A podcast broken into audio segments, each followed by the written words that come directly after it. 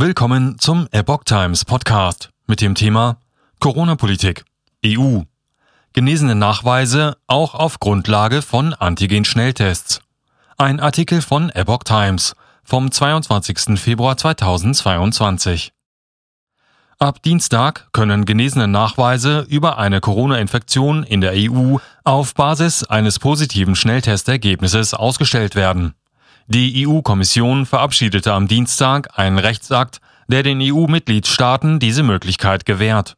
Dafür müsse der verwendete Antigen-Schnelltest von medizinischem oder qualifiziertem Personal ausgeführt worden und in der EU-Liste zugelassener Corona-Schnelltests aufgeführt sein.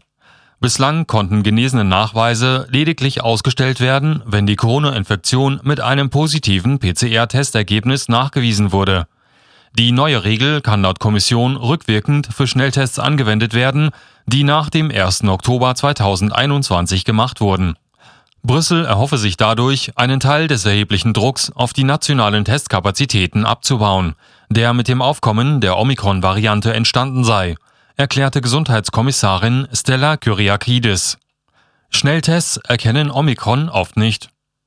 Forscher um den Münchner Virologen Oliver Kepler von der Ludwig-Maximilians-Universität haben die Leistungsfähigkeit von neun handelsüblichen Antigen-Schnelltests für die Erkennung einer Infektion mit der Omikron- oder der Delta-Variante untersucht und ziehen eine ernüchternde Bilanz.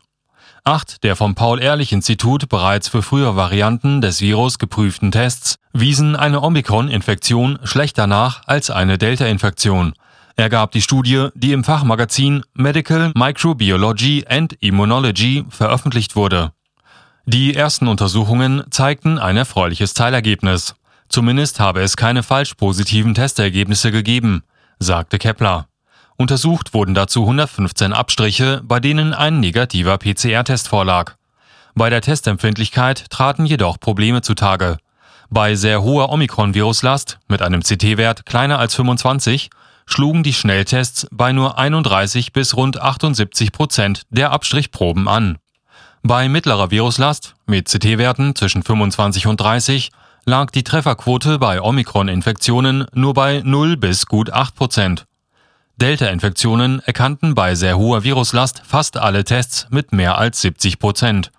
Bei mittlerer Viruslast lag die Trefferquote hier allerdings auch nur bei 0 bis 28 Prozent.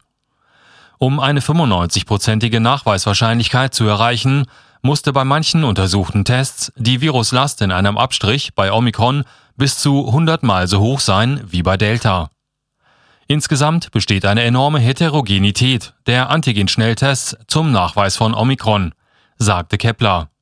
Einerseits muss dies klar kommuniziert werden und andererseits rasch eine Liste mit brauchbaren Tests veröffentlicht werden, so Kepler.